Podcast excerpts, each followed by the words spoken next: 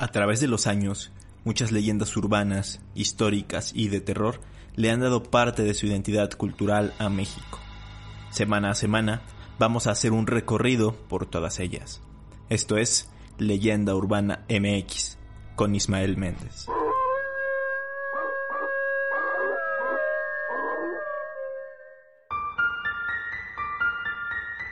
¿Qué tal? Bienvenidos a Leyenda Urbana MX, el programa de los mitos y las leyendas mexicanas. Un gusto poder saludarlos una semana más, ahora en el episodio 29 del podcast. Con la novedad de que ya somos 9000 seguidores en Spotify, hace algunas semanas les mencioné que al llegar a los 10000 seguidores haría un episodio narrando los relatos de todos ustedes, así que es el momento para que puedan ir mandándome sus historias. Lo pueden hacer a través de mail eh, por el mail eh, contacto arroba o a través de un mensaje directo en el Instagram o en el Facebook Leyenda Urbana MX. Es obvio que no voy a poder contar todas las historias, así que de las que me lleguen haré una selección y esto por cuestión de tiempo y porque también siempre hay que darle una retocadita a la redacción para que fluya de mejor manera en el podcast. Otra cosa, vayan apartando el sábado 31 de octubre a las 8 de la noche hora del centro de México, porque voy a hacer un directo a través del YouTube Leyenda Urbana MX para hablar del Halloween, del Día de Muertos y también para charlar con todos ustedes. Y ahora sí, vamos con el episodio de este día, de este domingo, un tema que ya habían estado esperando muchos porque es el de las brujas. Como ya saben, lo enfoco más hacia México, pero a pesar de que sí voy a hacer mención obviamente de las brujas europeas, no me voy a clavar tanto en ellas. Mercy, come out. I be not Mercy. I be the witch of the wood, and I have come to steal ye. Hear me stick a fly through the trees. Clickety clackety, clickety clackety. Mercy. Clickety clackety, clickety clackety. now just Si nos vamos a los orígenes de las brujas, nos tenemos que situar en la antigüedad, específicamente hasta antes del cristianismo, pues en culturas como la griega ya se hablaba de mujeres que eran llamadas pitas o pitonisas, quienes supuestamente se comunicaban con los dioses e interpretaban sus respuestas con respecto a las solicitudes que los griegos les hacían sobre su destino. El oráculo de Delfos fue el primer sitio de la antigüedad en donde se consultaban estas cosas. Estaba ubicado en un santuario dedicado al dios Apolo, quienes jugaron Assassin's Creed Odyssey, el juegazo de Ubisoft, sabrán de lo que hablo. También en la misma mitología griega se hablaba de las Moiras, que eran tres mujeres personificando el destino, pues se habla de que se aparecían tres noches después del alumbramiento de un niño para determinar el curso de su vida. Quienes jugaron The Witcher 3, el juegazo de CD Projekt Red, estarán familiarizados con ellas. Más adelante también podemos encontrar a los arúspices romanos o los druidas de los pueblos galos y britanos. O sea que se conocen multitud de casos de brujas anteriores al cristianismo y que no precisamente se consideraban malas, sino que era todo lo contrario. Las brujas y los magos eran prestigiosos miembros de la élite, pero justo esta religión, la cristiana, las empezó a situar como servidoras del diablo. Supuestamente él las seduce y las recluta para que extiendan el mal por la tierra. Es entonces cuando la magia, la hechicería y la alquimia pasan de ser conocimientos y habilidades a considerarse obra del diablo. Y así llegamos a una época oscura de persecución y cacería, en la que muchas veces, sin fundamento alguno, mujeres que simplemente tenían conocimientos de botánica, de herbolaria, astronomía, alquimia o ciencia en general, eran consideradas brujas herejes y eran juzgadas para morir en la horca o en la hoguera. Luego cruzaron el charco y tuvimos casos como el de las brujas de Salem, en Massachusetts, Estados Unidos. En 1692, las hijas de Samuel Parris, el reverendo del pueblo, empezaron a mostrar actitudes sumamente extrañas. Tenían convulsiones, fiebre y comportamientos erráticos. La falta de conocimientos médicos en la época y el arraigo hacia la religión hicieron pensar que se trataba de una obra del demonio. Así pues, más mujeres del pueblo fueron presentando estos síntomas y comportamientos raros. Esto provocó una locura total en el pueblo y empezaron a acusar a personas sospechosas de realizar brujería. Fueron acusadas muchas personas, se acusaban los unos a los otros, incluyendo a los pueblos vecinos. Los encargados de juzgar y de dar sentencia lo hacían de una forma nada objetiva, pues también se dejaron llevar por la histeria. A final de cuentas sentenciaron a muerte a 20 seres vivos que murieron ahorcados. Digo seres vivos porque incluso juzgaron a animales. Había, me parece que tres perros ahí entre las víctimas. Y incluso otras murieron estando en prisión. Más adelante los acusados comenzaron a ser absueltos y mucho tiempo después, investigadores declararon que todo esto pudo surgir por un hongo alucinógeno que se formaba en el centeno, un grano de consumo común en esa época. Y naturalmente la expansión llegó a México, si no es que ya estaba antes. Y es aquí donde la creencia de las brujas tiene características que las diferencian mucho de las estadounidenses y de las europeas. Papá, ¿es cierto que hay brujas? No, princesa. Claro que no. Las brujas no existen. Pero antes, hace muchos años. Nunca, Flavia. Entonces la gente era muy ignorante. Y pensaba que algunas mujeres tenían pacto con el diablo. Entonces las quemaban vivas. ¿Las quemaban? Sí. Creían que era la única manera de acabar con ellas. ¿Pero quién te ha hablado de las brujas? Una amiga del colegio. Pues dile que está equivocada. Hasta hoy nadie ha visto una verdadera bruja. Cuando pensamos en las brujas más clásicas siempre nos viene a la cabeza la nariz alargada, el sombrero negro, el gato negro, la escoba y la caldera. Pero todos estos elementos se fueron forjando en el imaginario europeo. Pero las brujas mexicanas no tienen nada que ver con eso, o si tienen características similares, son muy pocas. Una de las razones por las que en nuestro país haya tantas diferencias respecto a las brujas es la herencia de los pueblos prehispánicos y de los elementos que se tuvieron de esas culturas. Muchos pueblos tenían una serie de sacerdotes que se creía estaban al servicio de los dioses. Esta especie de magos prehispánicos tuvieron mucha influencia, pues sus poderes eran empleados para bastantes cosas. Había curanderos, adivinos, o hacían limpias, además de que acumulaban conocimientos ancestrales sobre plantas medicinales, entre otras cosas. De esto se derivan, por ejemplo, los chamanes, los nahuales e incluso algunos de los brujos que se conocen en la actualidad. Pero como sabemos, tras la llegada de los españoles y la imposición de la religión católica, muchos elementos se transformaron, entre ellos la figura de las brujas. En muchas localidades rurales del país, se cuenta que las brujas son unos seres sobrenaturales que se alimentan de los niños, como popularmente se dice, se los chupan. Está la creencia de que tienen especial fascinación por aquellos pequeños que no han sido bautizados, estas malvadas mujeres, al llegar la noche, se quitan las piernas, las acomodan a un lado de la hornaza del fogón y se ponen las patas de un guajolote. Luego se arreglan el pelo y salen volando por las puertas o ventanas. Al llegar al suelo se prenden como bolas de fuego para comenzar a merodear por dos o tres horas tratando de oler o ver una buena carnada de niños o incluso de hombres borrachos. Obviamente, las mamás de niños pequeños son las que se preocupan más por este tipo de historias, y es por eso que para proteger a sus hijos, lo que hacían, o, lo que hacen incluso en la actualidad, es cerrar bien las ventanas y puertas, colocar veladoras cerca de sus santos y después de rezar, de igual forma consiguen cruces de ocote y tijeras cruzadas para ponerlas cerca de las puertas, bajo la cama y bajo la almohada, porque, según la creencia, cuando no encuentran obstáculos, llegan y chupan la sangre del niño en el cuello o en un pie hasta dejarlo casi muerto.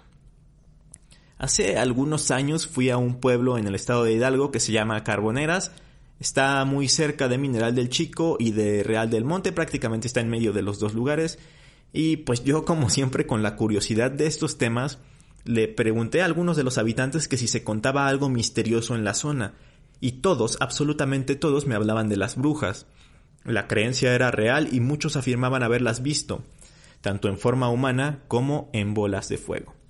Una persona me llegó a decir que sospechaban que una señora que vivía en una cabaña era bruja.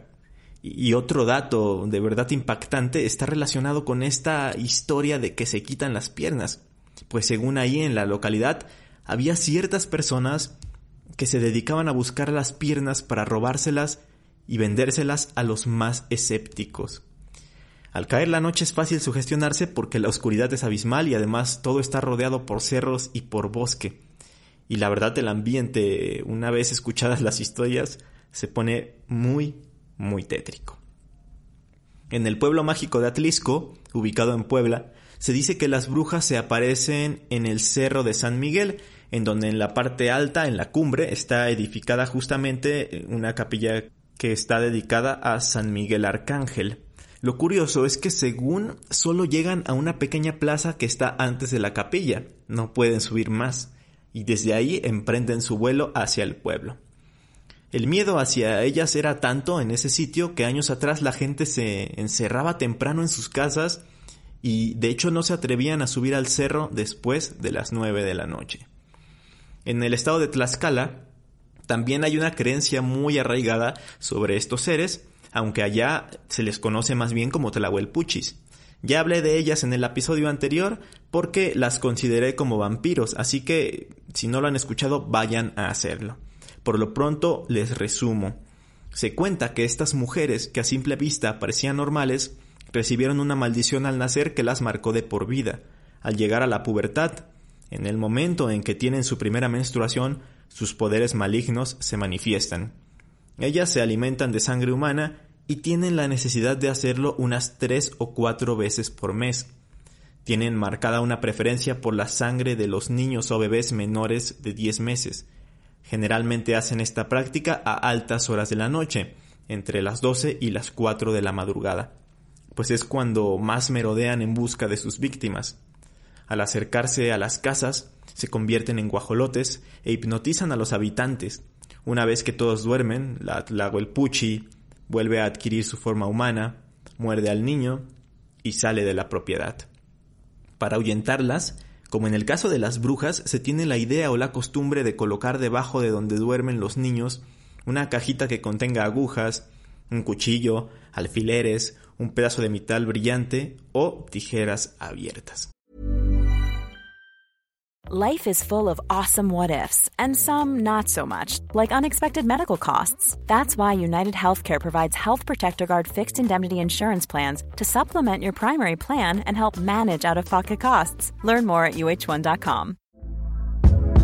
Hey there, it's Michelle Norris. I'm host of a podcast called Your Mama's Kitchen. When I travel, I'm usually looking for a way to find a taste of home when I'm not at home. And one of the things I love to do when I am at home is entertain. And Airbnb allows me to do that. When I was in California recently, I rented a house that had a great kitchen. And when we were sitting around the table, we're all thinking, we're in someone else's house. Someone could be in all of our homes as well. If you have a home, but you're not always at home, you have an Airbnb. Your home might be worth more than you think. Find out how much at airbnb.com/slash host. Y así, en muchos pueblos y muchos estados se cuentan diferentes versiones de las brujas. Incluso en la enorme Ciudad de México se contaron estos relatos, aunque claro, esto sucedió antes de los años 70, cuando la ciudad aún no era lo que es en la actualidad y aún conservaba sitios más relacionados con lo rural. De hecho, en zonas aledañas, es decir, en los límites con el Estado de México, se sigue hablando de ellas. Un ejemplo perfecto es el Cerro del Chiquihuite, que comparte Tlanepantla de Vaz y la delegación Gustavo Amadero. Este cerro es famoso por varias cosas. Uno, porque ahí entrenaban el Che Guevara y Fidel Castro, por las antenas de televisión, tres, por la Cueva del Diablo y cuatro, por las bolas de fuego. Desde que yo era niño recuerdo haber escuchado historias en las que había noches en que según las brujas salían a hacer sus hechizos malignos y los avistamientos de esas tan famosas bolas de fuego que parecen moverse sin dejar rastro de vegetación quemada. Hay hasta videos en YouTube en los que se captan en cámara supuestas bolas luminosas apareciendo y desapareciendo en la parte alta del cerro, los científicos han afirmado que este fenómeno se debe a los rayos, son nudos electromagnéticos que toman esa forma. Pero los más creyentes afirman que esta figura de fuego se relaciona con las brujas europeas que prendían sus brujas y daban vueltas creando la ilusión de convertirse en llamas.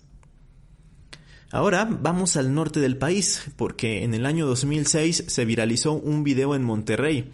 En este video se logra ver el Cerro de las Mitras y ahí en lo alto una silueta volando.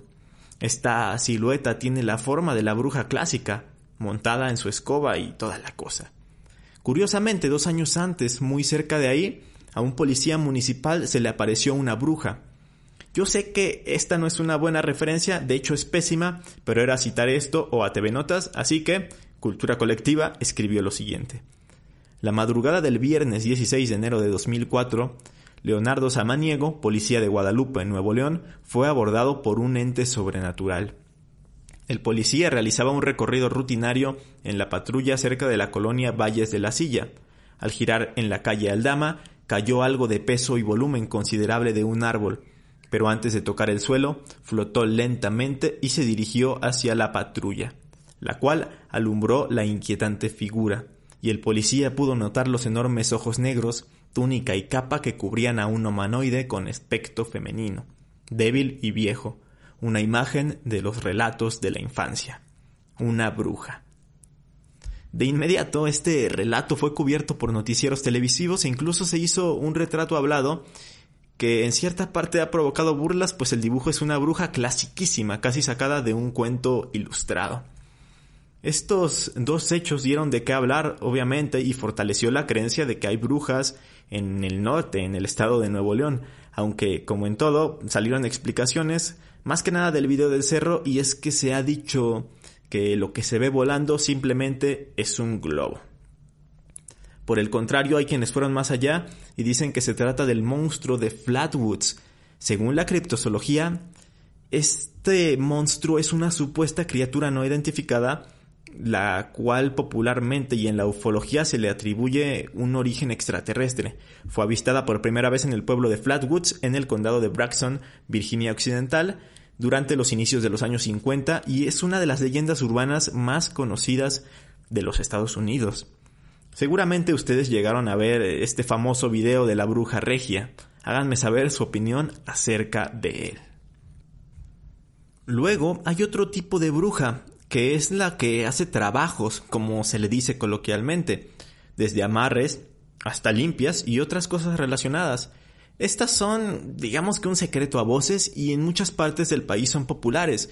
Seguramente ustedes en donde viven saben que hay una mujer que se dedica a hacer estas cosas. Es bien sabido que muchas son charlatanes que se aprovechan de la ignorancia o de las creencias de la gente para a través de la sugestión y los placebos, pues supuestamente ayudarles. Sin embargo, hay algunas que han alcanzado la fama, como la ultra conocida Pachita, de la cual surge la leyenda de la Casa de las Brujas. Esta casa está ubicada en la colonia Roma de la Ciudad de México a un costado de la Plaza Río de Janeiro. Es más bien un edificio, fue construido por el ingeniero británico eh, en 1908.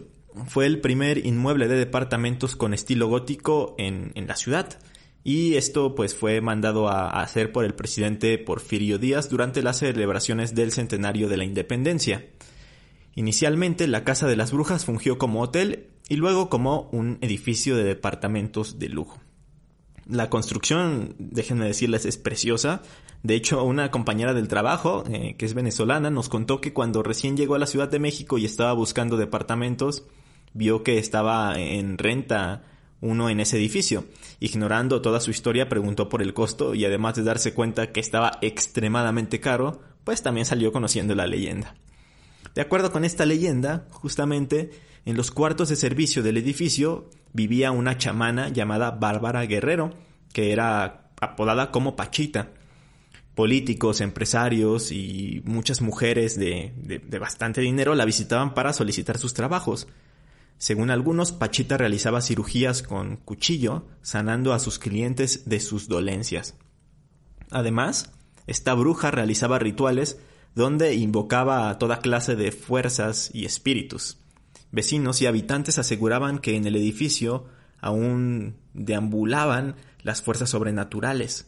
Otros aseguran que la mujer, que falleció en 1979, solo era una charlatana. Aunque curiosamente el apodo del edificio no se debe a Pachita, pues fue llamado así en los años 40, mucho antes de la presencia de esta mujer. El nombre viene de los niños que jugaban en el jardín de la Plaza Roma, hoy la Plaza Río de Janeiro, y también que estudiaban en los alrededores, ya que ahí había muchas escuelas. Y es que el peculiar aspecto de la construcción hizo que se empezaran a contar historias de que ahí espantaban. Y luego ya cuando, cuando Pachita vivía ahí y hacía sus trabajos, pues también se veía entrar a muchas, bueno, entrar y salir a muchas mujeres de avanzada edad, por lo que también las empezaron a relacionar con, con las brujas. Lo que sí es que hasta el día de hoy eh, se siguen contando historias espeluznantes del edificio. En el segundo episodio de este podcast les hablé de un caso que salió en la mano peluda. En él una joven llamada Brenda narró al locutor que se había mudado al edificio hacía apenas 10 días y pues empezó a sentir muy extraña en su departamento, así que llamó a una experta en todo este tipo de cosas, en Feng Shui se llaman, eh, me parece esto, y ella le aseguró que había una energía muy pesada. Luego lo que hizo eh, Brenda fue tomar algunas fotos y cuando fue a revelarlas, a imprimirlas, presuntamente aparecieron cientos de rostros de distintas personas. Narró también que desde el primer momento ella escuchaba ruidos, pero pensaba que era la madera del piso o que eran los vecinos. Pero afirmó que después se enteró que no tenía vecinos a los lados y, y pues también por eso los vasillos estaban siempre vacíos. ¿Todo esto habrá sido por las invocaciones que hacía Pachita décadas antes o tiene que ver con algo completamente diferente?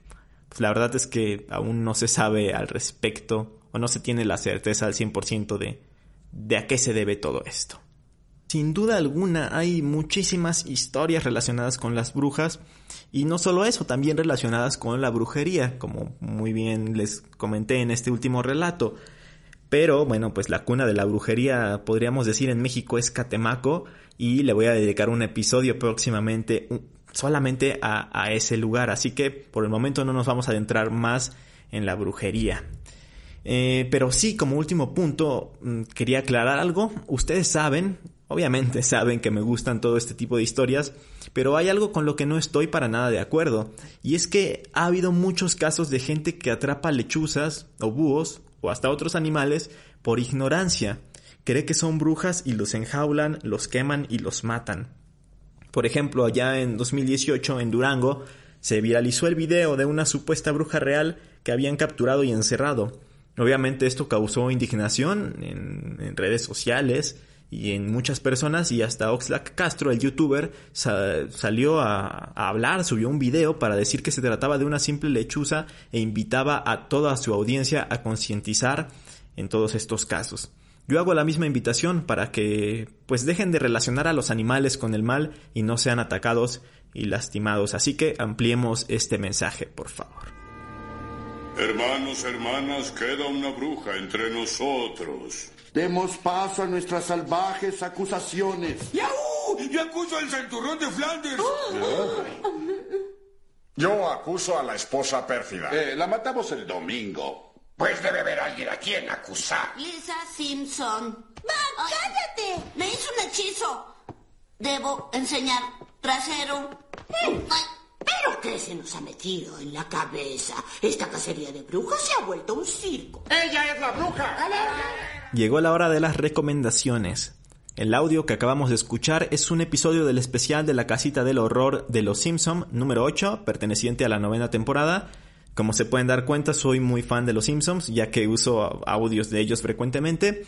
Y en específico este capítulo parodia a la perfección lo que les comentaba al inicio del programa, la cacería de brujas que se empezó a convertir en un circo y que todos acusaban a todos sin ningún fundamento y pues murió mucha gente inocente. Véanlo, es súper recomendado. La imagen que utilicé como portada del podcast pertenece a la película de terror Veneno para las Hadas del director mexicano Carlos Enrique Taboada. Se estrenó en 1984 y habla de dos niñas que, que se empiezan sí, empiezan a adentrarse en el mundo de la brujería. Bueno, una de ellas influenciada por la otra. Y la verdad es que es una gran película. No hablaré más de ella porque tengo un episodio completo sobre el cine de Tabuada en el que hablamos más a profundidad con cine culto. Así que los invito a escucharlo si aún no lo han hecho. Si quieren una referencia a las brujas estadounidenses, es imprescindible que vean The Witch, película de 2015. Es una película, es una coproducción estadounidense-canadiense y está ambientada en la Nueva Inglaterra del siglo XVII, en donde una familia es expulsada del pueblo en donde viven por una disputa religiosa y se tienen que mudar cerca del bosque donde se cree que hay brujas. De hecho, un bebé, el miembro más joven de la familia, resulta secuestrado por una de ellas. Es una obra maestra del terror moderno y si no la han visto, la verdad es que están perdiendo el tiempo. Ya si hablamos de libros, pues la recomendación obligada es Las Brujas de Salem de 1952, escrito por Arthur Miller. Bueno, en sí es una obra de teatro que está basada en todos los hechos que rodearon a los juicios de Salem. Así que si les interesó lo que les conté al inicio del episodio sobre estos juicios y esta histeria colectiva, pueden eh, pues leer este libro, esta obra de teatro. Eso es todo por el momento, espero que les haya gustado el episodio y ya saben que pueden complementar el tema en los comentarios o en mis redes sociales. Recuerden también que me pueden escuchar en el programa Magazine 99 a través de Ori Stereo 99.3 los viernes entre las 9 y 10 de la noche. Y pues nos escuchamos como siempre aquí en Leyenda Urbana MX el próximo domingo. Hasta entonces.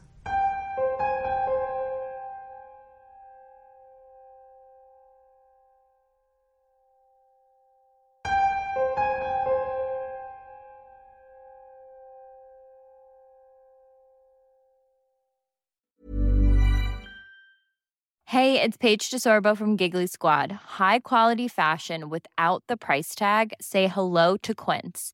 I'm snagging high-end essentials like cozy cashmere sweaters, sleek leather jackets, fine jewelry, and so much more. With Quince being 50 to 80% less than similar brands. And they partner with factories that prioritize safe, ethical, and responsible manufacturing. I love that. Luxury quality within reach. Go to quince.com slash style to get free shipping and 365 day returns on your next order. Quince.com slash style.